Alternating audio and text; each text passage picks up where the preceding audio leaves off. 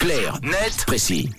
Donc là, net précis ce matin, Tom, on parle des téléphones. Oui, euh, outil euh, absolument incontournable. Les smartphones sont aujourd'hui dans toutes les mains, dans toutes les poches. Smartphones sur lesquels il est absolument possible de tout faire dessus, peut-être même un peu trop de choses. C'est en tout cas l'avis de plusieurs pays qui limitent de plus en plus les fonctionnalités de certains téléphones, certaines applications ou directement certaines marques à leur population, soi-disant pour les protéger. Et c'est exactement ce que vient de faire le gouvernement chinois en interdisant les iPhones et toute autre marque étrangère à ses fonctionnaires au travail. Et on sait pourquoi Alors, officiellement, c'est pour, je cite, réduire la dépendance de la Chine aux technologies occidentales. Et donc, on le comprend assez aisément. Le but, c'est aussi de favoriser les marques locales, Huawei, Xiaomi ou encore Lenovo pour les plus connus. Il en existe des dizaines d'autres, évidemment.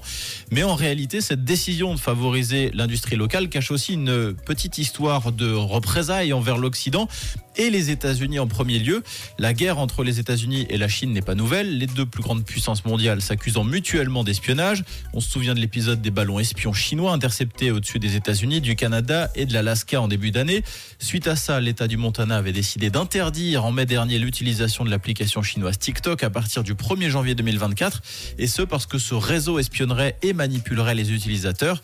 Des accusations évidemment contestées par l'éditeur de l'application qui avait même déposé plainte en indiquant que la loi avait enfreint la constitution des États-Unis. Donc quoi qu'il en soit, les deux nations jouent un petit peu à qui aura le dernier mot, quoi. Oui, et il est possible que cette euh, décision du gouvernement chinois de proscrire les iPhones ait à terme des conséquences significatives, quand bien même elle ne concerne pour l'instant que les fonctionnaires gouvernementaux.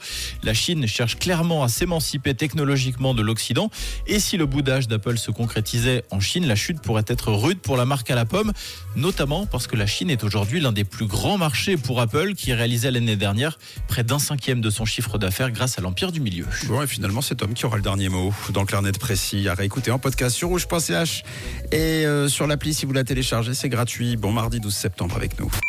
Racontez l'actu, c'est aussi sur rouge.